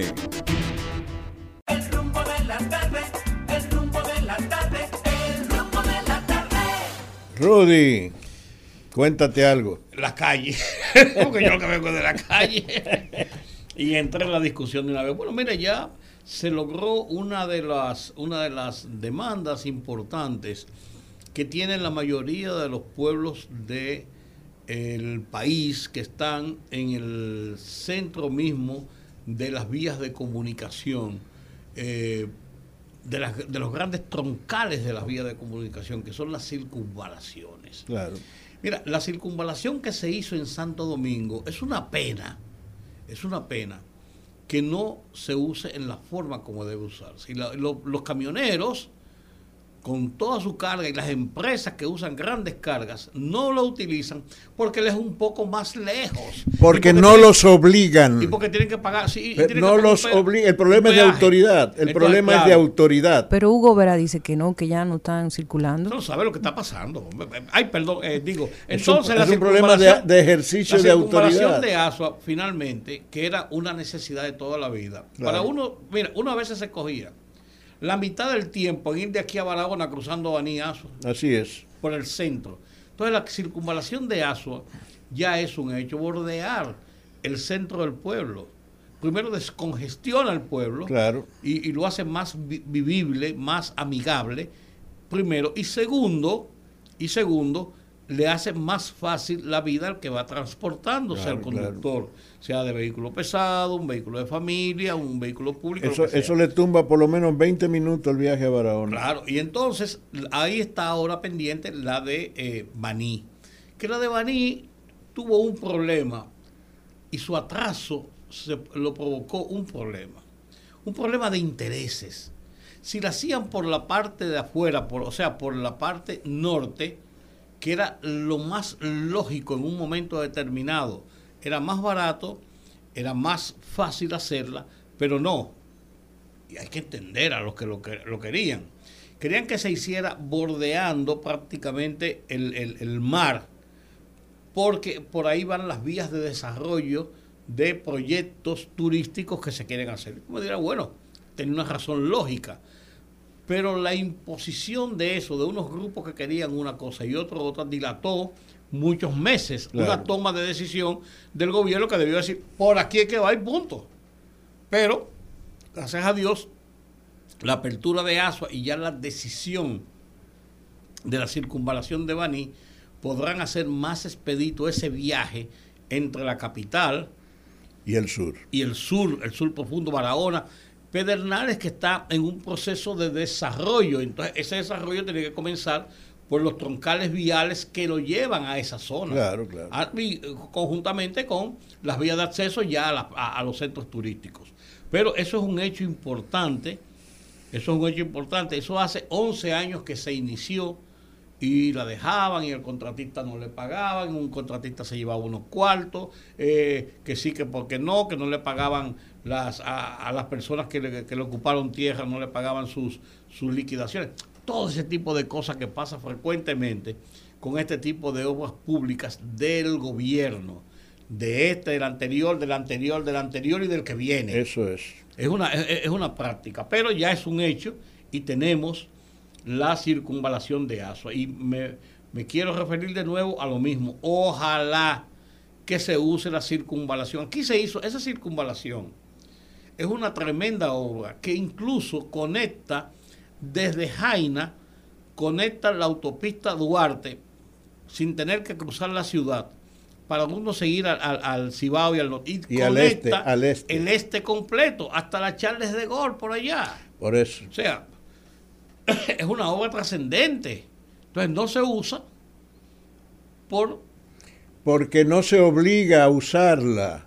El problema, insisto, Rudy, no nos engañemos, es de autoridad. No, no, por eso estoy señalando, porque sea tú que lo digas. Es de autoridad, de ausencia de autoridad. es verdad, porque si tú colocas, ¿verdad? Patrullas a vigilar, primero, primero que nada, que no circulen en la ciudad de Santo Domingo vehículos pesados, porque eso no se ve en ninguna parte del mundo más que aquí. Esa patana, esos furgones, no, no, no, no. Eso se hizo para que no hubiera necesidad y además coordinado con el Merca Santo Domingo que es mucho más que un mercado mayorista, es una estación de transferencia, de carga. Atención. ideal. de transferencia de, carga para recoger los vehículos que vienen del Cibao, del este y del sur, y ahí transferir a vehículos medianos su carga. Y descongestionar la ciudad. Y descongestionar la ciudad. Nada de eso se ha hecho cumplir. Miren, yo vivo. Nada de eso. Yo vivo en un sector entre Luperón, la, avenida eh, Luperón y la 27 como entre Boca Chica y la Caleta. sí. y como yo me muevo mucho, porque tengo varios trabajos, es impresionante la cantidad de camiones de carga que hay por la luz. Pero miren, no importa las veces que asfalten, no importa las veces que remocen. A las dos semanas el asfalto se ha hundido, se ha deteriorado y se ha roto. Es impensable en ciudades como la Ciudad de México, Buenos Aires, eh, Nueva York, pero bueno, usted encontrar una patana en el centro de la ciudad. Eso es impensable, sencillamente. Y que cuando pueden andan como el ajón del pájaro malo, por no decir la palabra que... Un furgón en el centro de la ciudad. Eso es insólito. Andan como que ellos creen que es una patineta que andan, como que es un vehículo, andan a millón. Entonces, a mí me da mucha risa porque los periódicos y los digitales aguantan cualquier cosa y aquí si sale en un periódico la gente lo cree, todavía la gente tiene la mala costumbre de pensar que lo que sale en un periódico es la verdad, cuando lamentablemente los periódicos ya no son una plataforma de información, sino de relaciones públicas. entonces usted tiene que ser usted tiene que ser serio con su trabajo. si aquí se dijo que no se iba a permitir la circulación de, vehículos pesados, entonces no diga, no, no tenga la cara dura de salir a los medios de comunicación, hacer notas de prensa diciendo lo contrario, porque lo que andamos en la calle cogiendo lucha atrás de esos vehículos, nos damos cuenta. ¿Sabe cómo usted queda? Como un incongruente, por no decir una palabra más fea. una cosa, hace, hace unos años, hace varios años, tres, dos, tres, no, como tres, cuatro años antes de la pandemia, yo venía de algún punto en, para el Cibao, por ahí, no sé si era en Bonao, en La Vega, en algún sitio, venía con la familia. Cinco, seis de la tarde más o menos, veníamos regresando a la ciudad, y hubo un fuego, yo creo que fue en Plaza Lama, en unos almacenes, en un sitio así, y estaba bloqueada la autopista Duarte. Fue bloqueada de una forma que las colas eran terribles. Y cuando llegamos allá a esa zona casi del kilómetro 25, llegaron gentes de la defensa civil y comenzaron a desviar los, vehículos hacia abajo y hacia arriba por la circunvalación. Yo dije, Dios mío, yo no sé dónde me voy a meter. Me metí por la circunvalación, la parte norte.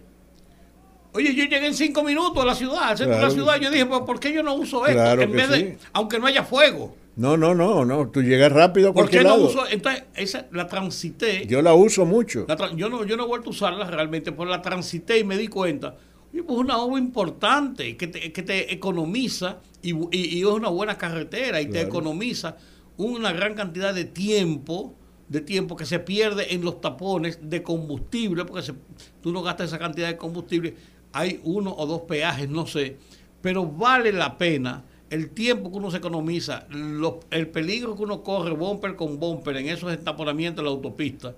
Eh, yo no sé por qué no yo cada, Yo cada vez que voy al este, por ahí es que yo regreso a la capital. Ok. Yo la tomo allá, la circunvalación donde empieza, y, salgo aquí a la 27, a la, a, la, a la carretera Duarte. Sin problema. Pero bueno, así somos, señor. así es, así es, así es. Bueno. En aquellas ciudades que he referido, por ejemplo México, 30 o 40 kilómetros antes de llegar a la ciudad hay estaciones de transferencia de carga, donde, por cierto, las grandes empresas comerciales, los supermercados, la cadena de supermercados, tienen ahí almacenes y transfieren la carga a sus vehículos medianos, que son los que pueden circular en la ciudad.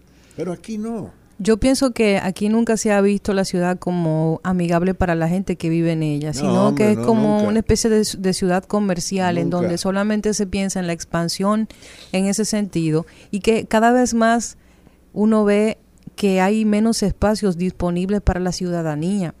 Yo puedo citar cosas que he estudiado durante muchos años de cómo las ciudades principales en el mundo están volviendo a la planificación pensada la ciudad para modificarse para que los ciudadanos la puedan disfrutar. Crear áreas peatonales, crear áreas adecuadas para la gente que quiera montar bicicleta, no una ciclovía a lo loco como lo hicieron aquí, sino que se organizan las ciudades para que las personas puedan disfrutarla.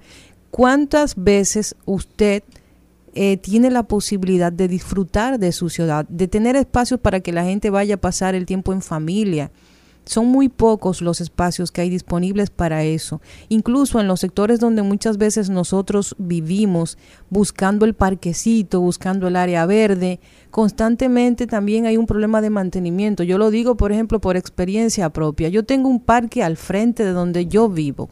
Y ese parque, yo tengo muchos años residiendo en ese lugar, y ese parque excepto que van la gente del ayuntamiento fielmente a barrerlo y a, condicionar el tema de la basura.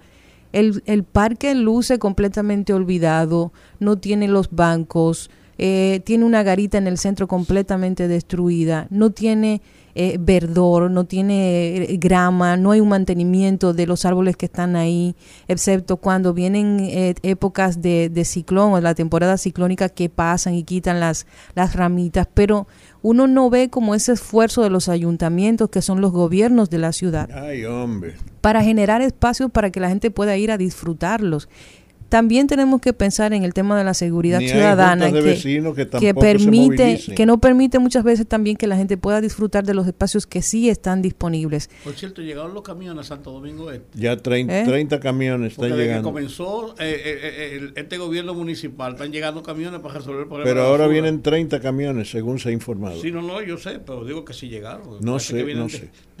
no del polo norte, no sé, no, sé. Del lado de atrás de la... Pero parece que sí, porque ayer mismo Manuel Jiménez eh, anunció eso, ¿verdad?, ante un grupo de dirigentes comunitarios de allí. Qué bueno. Supon, supon, supongo que ya es inminente que lleguen. Ojalá que así sea. Bueno, vamos para tres años, vamos a ver. Eso es lo que digo. Vamos a ver. Que bueno, jóvenes. Bueno, no vamos a seguir tirando cacarita. Vamos no, no, no, eso no es cacarita, eso, eso, eso, eso, es, eso es basura. Vamos a, llamar a, vamos a llamar a Manuel Jiménez en estos días para hablar Bueno, con él. cuando, cuando su encargado de comunicación responda, vamos a tenerlo aquí algún día. Esperamos en Dios que antes que se acabe su, su gestión. Su gestión, pero esperamos en Dios que así sea. Muy bien. Pero mientras tanto, mientras aparece ese encargado de comunicación, vamos a una pausa y usted no se mueva de ahí que ahora le toca a usted comunicarse con nosotros y darnos sus opiniones. Conectando con la gente, que el pueblo hable en el rumbo de la tarde. Que hable la gente, como dice Don George. ¿Y hable la Un saludo para nuestro querido Don George. Señores, 809-682-9850 y 1833-380-0062 desde el exterior. Aquí ya tenemos muchas llamadas. Buenas tardes, rumbo de la tarde. Muy buenas tardes, Lady Sanger. ¡Wow! Hey, madrugó, madrugó hoy. Es que ayer, ayer Rudy nos robó, nos robó los minutos. No, ¿qué, ¿por qué? Tú sabes muy bien que cogiste 10 minutos, nos robaste el tiempo. Miren, el tema del aborto, damas y caballeros, está totalmente debatido allá en República. Nosotros le ganamos la batalla, pusimos al desnudo a Profamilia, dijimos todo lo que recibe de Plan Parenjú. Olga, ¿tú sabes lo que es Plan Parenjú, Olga? No, señor. No, señor. Tú no, sabes, tú no sabes lo que se dedica a Plan Parenjú. No, cuénteme. Sabes lo que es Plan Parenjú. Mira, eh, Olga, Plan Parejo es una cadena de negocio de hacer aborto en los Estados Unidos que financia, que financia a los demócratas. Y cada aborto vale mil y pico de dólares pagado por la gente. Esa, esa, esa organización le da por familia la que defiende tú y el otro que está ahí, que, que trabajaba con ellos. No, no, yo no defiendo pro familia, yo soy pro vida. ¿tú sabes, tú, sabes, ¿tú, sabes, cuánto que ellos reciben de esa, esa, esos vergantes? Millón y medio de dólares millón y medio y también dio pesos ahí si recibe dinero. ¿Entiendes? Tú sabes lo que hay ahí, porque hay que ver el tema, lo mismo es analizar el tema político profundo. Y entonces Rudy dice ayer, dice Rudy que, que, que le da fama a Alejandro W por un tuit que él eh, tiró para la calle. Y entonces lo que él, él, eh, dice Rudy que, que peor es el que se deja engañar. Pero, y, y ustedes dos se están dejando engañar todos los días ahí. Ustedes, ustedes saben muy bien que los salteadores están en el Banco Central y, y, y en el Palacio Nacional. No, yo no lo sé.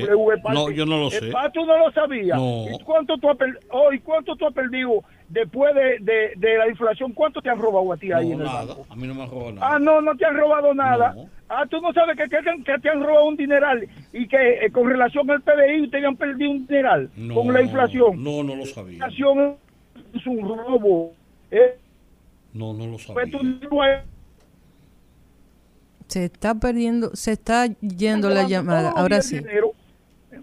Ustedes le están robando todos los días el dinero y ustedes no dicen nada. Yo lo digo, pero ustedes lo saben y se quedan callados. Se quedan callados y, y, y, y no, y entonces eh, se la cogen con un ratero, con este ratero, porque eso es lo que es un ratero.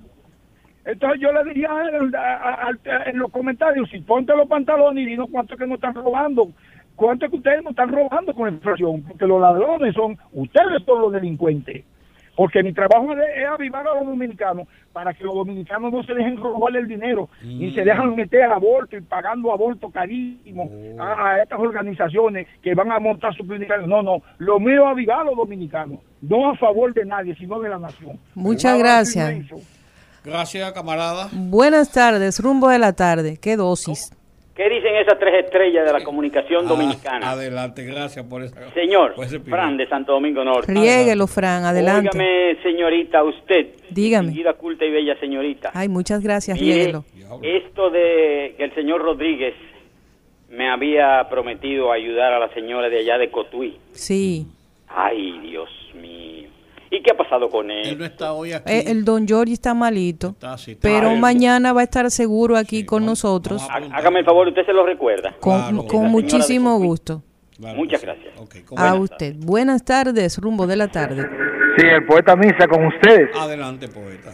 Quiero decirle que hay que velar y hay que orar fuerte, con mucha fe por aquellos y aquellas que sienten que su vida no está en nada yo entiendo que no, los niños no solamente son niños, no solamente son, son jóvenes, sino que entre los adultos también hay mucho autismo que no se atiende. Por otro lado, quiero decirle que, que ahora mismo Haití es tierra de nadie y el argumento que tienen muchos haitianos aquí es que si van allá o, o, se mueren de hambre o los matan por una de las bandas que hay ahí, quién sabe qué otra cosa más. Gracias, muchas bendiciones. Gracias, poeta. Buenas tardes, rumbo de la tarde. Buenas tardes, Olga, Rudy y, el amigo Colombo y a, pronta recuperación para mi amigo George y Ramón Fonder de este lado. Ramón, ¿cómo está usted? Qué bueno escucharlo. gracias, un poco perdido, pero aquí estamos, siempre lo escucho. Miren, dos cositas breves, o bueno, tres. Lo primero que debo decir es que ustedes no deben permitir que ningún oyente le falte el respeto. Ese señor que llamó de Estados Unidos, primero está especulando, hablando cosas ahí sin sentido y sin tener ninguna base real para decirla. Y segundo, acusándolo a ustedes que ustedes son esto. Ustedes son comunicadores, hacedores de opinión y tienen una posición como cualquiera y hay que respetársela. Yo he tenido muchas diferencias con ustedes, pero la respeto. y planteo lo mío en el marco del respeto y de lo que son mis principios y mi, mi derecho, ¿verdad? Claro. Pero nunca lo he acusado a ustedes que son esto ni que son lo otro. Eso es lo primero. No permitan eso, no lo permitan. Lo segundo es, yo soy de un municipio de Azo, se llama Sabana Yegua yo apoyo la circunvalación de ASA, pero por menos de 8 kilómetros me metieron un peaje de 100 pesos. Yo lo voy a pensar cuando vaya. 100 pesos por menos de 8 kilómetros. Cuando hagan la de Baní voy a tener que pagar 200 para llegar a mi pueblo. Es un galón de gasolina. Por cierto, pienso. Por cierto, reporta el Diario Libre esta tarde que se produjo un accidente de tránsito. Hay un camión virado. un camión cargado de tomate. Se estrenó, se estrenó. Sí, señor. Sí, se estrenó, porque es que es muy estrecha. Le de un carril de esa circunvalación. Quiero que sepa. Le de un carril de ida y vuelta. bueno el otro temita es el que tiene que ver con el, la aprobación del Código Penal en el Senado. Seguimos en el atraso, seguimos entre los tres países de América Latina y entre los cinco del continente que mantenemos el, la, la prohibición del aborto sin tomar en cuenta las tres causales en el Código Penal. Ese Código Penal no va a pasar porque el presidente Luis Abinader se había comprometido en campaña a apoyar las tres causales. Entonces, si él tiene palabra y se quiere reelegir y no quiere, y quiere el voto de las mujeres, él va a tener entonces, si eso lo aprueban en la Cámara de Diputados, va a tener que vetar ese proyecto y que eso se vuelva a discutir y que eso se incluya por lo menos en las tres causales, porque no se está diciendo que está apoyando el aborto. Miren lo que pasó con esa niña de Higüey ahí, que murió prácticamente por un aborto clandestino. Si se hubiese permitido eso y hubiesen razones para que eso se hubiese hecho, esa niña no muere. Ramón, ¿y sus papás, Ramón? ¿Qué usted piensa de, la, de todo lo que pasó? Porque yo, yo mire, yo le voy a decir la verdad. Hace falta vigilancia, hace falta vigilancia realmente. y, yo creo que el aborto y el embarazo es una es una conclusión, pero una consecuencia, pero no es el problema en sí. El problema es, multifactorial y un poquito más profundo que eso, ¿eh? Perfecto, Olga, estoy de acuerdo contigo y creo que deben ser en las tres causales que se está planteando cuando es un insecto, cuando la madre corre peligro o cuando se toma en cuenta de que va a venir una persona deformada. En esas tres condiciones se puede aprobar y eso no es que uno esté aprobando aborto, ni que uno esté contra esto, ni contra otro. Es que estamos cayendo en el atraso y vamos, vamos a un país al estilo Haití, Honduras y ese tipo de países donde prácticamente las mujeres no, no, no valen nada. buenas tardes. Buenas tardes. Buenas, rumbo de la tarde. Saludos, buenas tardes a ese gran equipo. Adelante. Yo quisiera compartir con ustedes dos temas, eh, a ver si me lo permiten. Claro. Con, relación a la tragedia, porque fue una tragedia real lo del güey. Eh, no sé hasta qué punto el sensacionalismo va, eh, va a ser controlado. Primero, por primero publican un profesor. Ese, ese, señor tiene nombre y apellido. Eso yo creo que no, estoy de acuerdo con eso. Segundo, publican con una foto de una que estudió, o sea, ¿Y qué tiene que ver con eso? Porque se supone que usted tiene un rostro, que es lo suficiente eh, para allá, para eh, darlo a conocer. Y entonces lo que decía la señorita Olga ahí, eh, yo estoy de acuerdo con eso. ¿Dónde está el papel de la familia?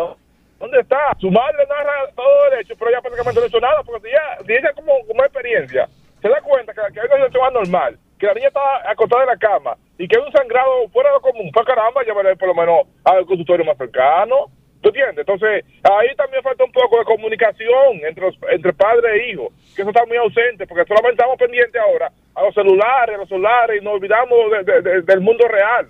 Eso es increíble. Y otra cosa es, señores, brevemente, si me lo permiten. Sí, hombre, claro. El, tema de, de, la, de la liberación de los 21.600 millones del encaje legal para dinamizar la, la, vivienda, la actividad de, bienes raíces, de compra de vivienda. Sí. Ese ha sufrido muchos efectos porque el gobierno clasificó como vivienda a bajo costo una de 5 millones. Y yo le pregunto a ustedes, compañeros, ¿y quién tiene los requisitos para, para adquirir una vivienda de 5 millones? Un pobre que debe tener por lo menos 300 o 400 mil pesos líquidos, ¿verdad?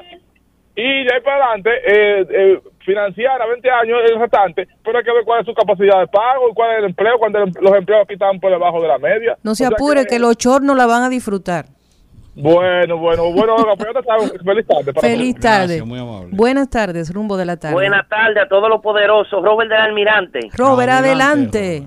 Yo digo, yo soy pro vida, pero yo estoy de acuerdo a una de las causales, que es si el feto es incompatible con la vida, yo estoy de acuerdo que la mujer o el doctor, si tiene la facultad, procedan para que no lleven esa, a esa mujer a llevar a término un producto que no va a estar compatible con la vida. Y las otras dos causales, yo estoy de acuerdo que la mujer, si no quieren tener la criatura, mejor que lo den, en, lo den en adopción. Pasen bueno y yo le bendiga. Muchas gracias igualmente. Buenas tardes, rumbo de la tarde.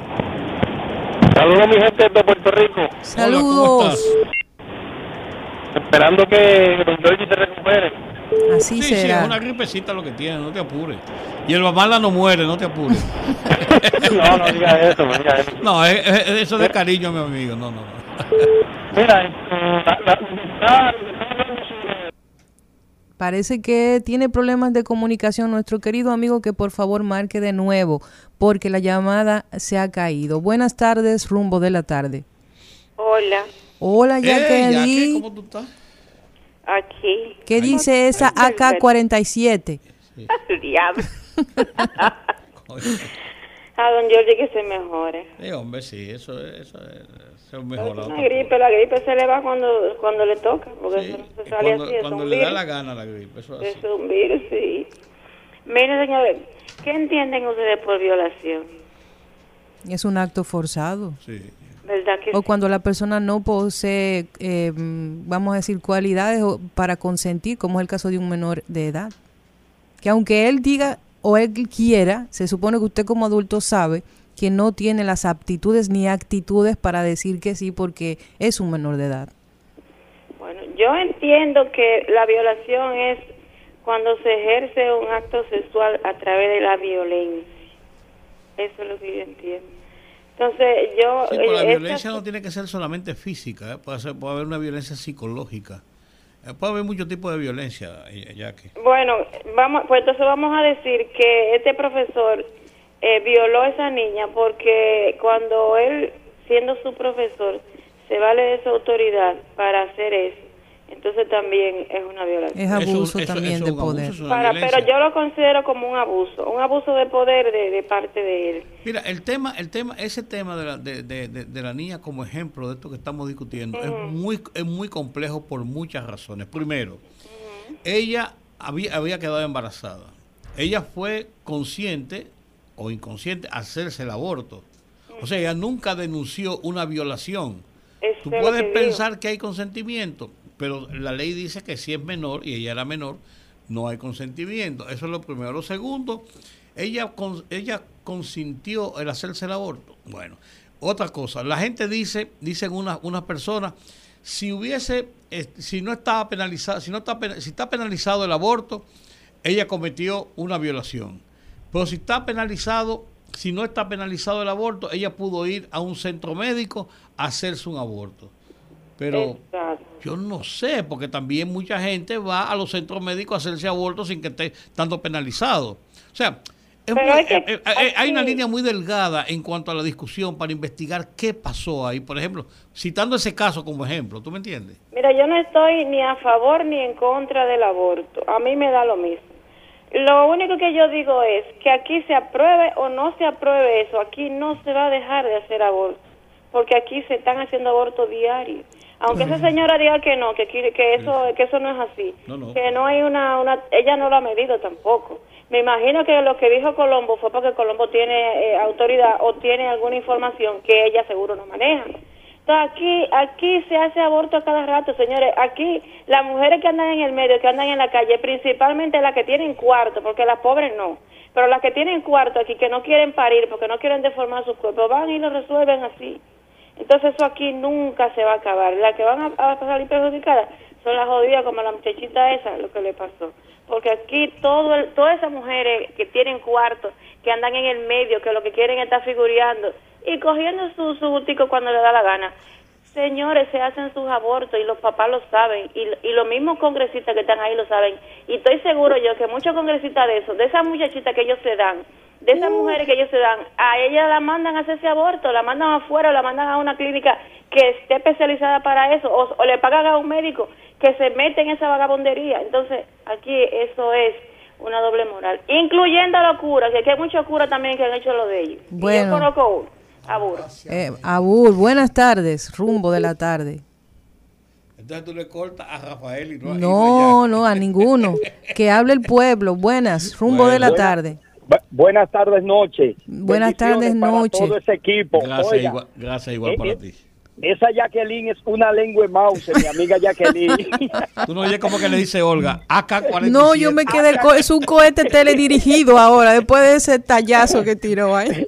Hay, que cortarla a veces, esa es mi amiga. Yo, no la conozco, no la conozco personal, pero ya le tengo cierta estimación por sus intervenciones como interactivo de este programa. Sí, es muy Señores, responsable y afija sus posiciones.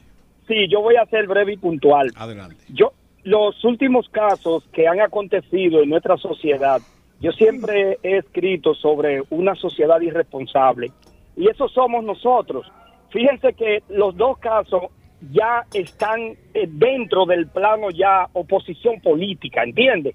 Y todo como que se lleva a la politización, pero lo que menos se piensa es que quienes comentan estos casos y quienes intervienen eh, eh, opinando sobre estos casos, nunca quieren responsabilizar la sociedad, siempre quieren buscar un culpable, o sea, un culpable, no la sociedad. Y yo pienso que la sociedad tiene la mayor cuota de responsabilidad. La gente no respeta a la autoridad, esa es una. Y lo otro es, ya ni los hijos respetan a los padres, no respetan a nadie y nosotros tenemos que volver al orden de nuevo.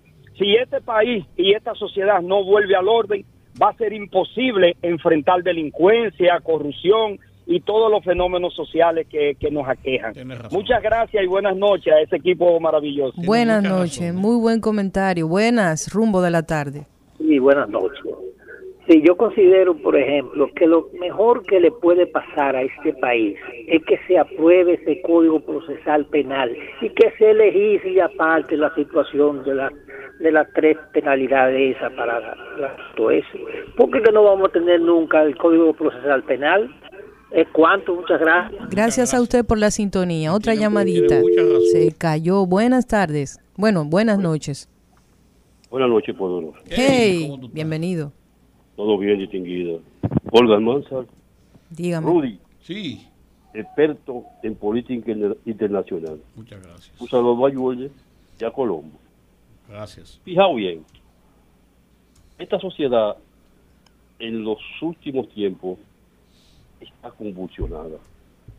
Fíjense, aquí hay dos cosas que se, dos hechos que pudieron evitarse. La muerte de ese niño pudo evitarse y esa niña, la muerte, también pudo evitarse. ¿Cómo pudo evitarse? Pero hay una irresponsabilidad del pueblo. ¿Por qué si aparecen esos señores vestidos de, de a ese lugar? Porque había una sociedad, un pueblo, que estaba llamando constantemente por un escándalo que tenía una persona en la vía. Pero ninguna de esas personas que llamaron han aparecido. ¿Por qué? Porque son irresponsables. Eso es verdad. Otra cosa, esa niña murió porque los padres prácticamente la abandonaron. Si los padres le hubieran dado auxilio, quizá lo hubieran llevado a un médico y ella le había dicho lo que está pasando, pues ella no, es, no hubiese muerto como murió sola en ese sitio donde murió. Entonces, este pueblo vomita por su boca lo que no siente su corazón. Y yo ni, ni estoy de acuerdo ni desacuerdo. Pero a mí lo que me duele es que cada vez que hablan, siempre amenazan con que va a tener un costo político. Pues forma un partido y vote por el que usted quiera. Pero no amenace con que va a tener un costo, un costo político. Porque Abinader ha hecho lo imposible por tratar de enderezar esta nación pero a esta nación lo que le gusta es que la pisoteen, que la pasen bien distinguido. Muchas gracias. Saludos, rumbo de la tarde. Hola. Buenas tardes. Buenas. Rudy, Olga, Colombo y Don Giorgi, esperamos su recuperación desde el Bronx, New York. Gracias, cómo no. Desde ayer estaba por llamar para hacerle una pregunta a ver si alguno de ustedes me puede responder porque o soy muy bruto o soy un idiota. No, no. voy a decir otra palabra. Sí, tengo que decir así, Rudy. He oído todo tipo de teoría y de argumento con relación al policía y la muerte del niño. Ahora, mi pregunta es la siguiente. ¿En qué parte de la ley dice que la policía tiene facultad para incautar equipo de música cuando son eso es, eh, es una cuestión de eh, medio ambiente, tengo entendido. Ellos se, se, amparan en una resolución que hubo de Interior y Policía hablando sobre el, el, el, ¿cómo se llama? el desorden en la vía pública. Sí, el orden público. Ok. Entonces, en eso se basan realmente. Sí, pero también hay, hay, hay protocolos. su preocupación. Claro. Claro, porque fíjate qué pasa, desorden en la vía pública, pero nada más de música. Y los motores con los mof, sin mofres, los carros, los camiones. Lo que pasa es que la policía hay un negocio con eso. Esa música que ellos incautan, los hijos de los coroneles, de los generales, los eh, oficiales superiores, arman su carro con esa misma música. Eso, es así. Eso sostiene el periodista eh, eh, Rosario. Eso, eso es así, porque de hecho yo lo viví de manera directa. Ellos, no todos, porque no puedo generalizar, pero se dan muchos casos donde por cualquier cosa incautan y lo que hacen es que revenden y eso se, se queda ahí en el olvido. Completamente de acuerdo con eso. Pero además, además del hecho de que hay dos cosas, rápidamente, porque estamos terminando. La, cuando usted implementa la justicia o trata de implementar el orden de manera selectiva, no funciona. Si usted va a, supervisar algo para que se cumpla, tiene que ser con todo el mundo, porque si lo hace con uno y con el otro no, el con quien usted no lo hizo, y el con quien usted lo hizo ve que no lo hizo con otro y entonces le pierde el respeto. Y el problema de las autoridades aquí es que aquí la, justicia funciona para algunos, la supervisión funciona para algunos y las llamadas de atención funcionan para algunos. Entonces cuando usted del otro lado ve que le llaman la atención por algo y a otro no, cuando usted le ponen una contravención porque usted eh, se voló un, semáforo en rojo, pero pasa un guagüero a, a 300 mil por hora y se come el rojo, el azul, el verde, el amarillo y el morado y no, pasa, nada, usted le pierde respeto a la autoridad. Ese es el problema. Para, cortar, que se ya se acaba el tiempo, una simple y corta anécdota mía. Aquí donde yo vivo en el Bronx, había una música en el verano pasado. Yo, un escándalo que no podíamos dormir. Adentro del apartamento, un, un tipo de un carro ahí. Yo llamé al 311, mandaron una patrulla de policía, pero ahí no se dio tiro. Ahí no, se dio tiro y se manipuló armas. Yo viéndolo por la ventana de mi apartamento, no se manipuló armas, no se dio tiro a nadie, bajaron la música y se fueron las personas. Pasen buenas noches y gracias por la oportunidad. Es así, lamentablemente aquí hay un vacío de protocolos y como usted se mete en una institución y usted no tiene claro cómo debe actuar ante cierta situación porque no está organizado, pasan ese tipo de cosas. El día que nos organicemos y hayan protocolos y se utilice la fuerza de la autoridad dependiendo del caso, entonces ahí cuando los policías comiencen a entender esa, esa separación entre lo que requiere mucha fuerza y lo que no, ahí vamos a comenzar a organizar la policía. Y, la verdad, Olga, y con esto termino y terminamos el programa, eh, la policía en todas las partes del mundo es una policía represiva y es una policía que hace uso abusivo de, de la fuerza, pero no la policía como institución, como tú planteabas, ni como un ni como una parte estructural de sus de sus funciones. Lo hacen policías. Claro, hay gente honesta en todos los lados, o sea, gente dentro de la institución. Y eso pasa en toda parte del mundo. En los Estados Unidos está lleno de los casos de, policías que matan personas. Así es, señores, se acabó lo que se daba. Gracias a ustedes por el placer de estas dos horas y no puede olvidarse que mañana tenemos otra cita a la misma hora por Rumba. Hasta mañana. Hasta mañana. Rumba 98.5, una emisora RCC Media.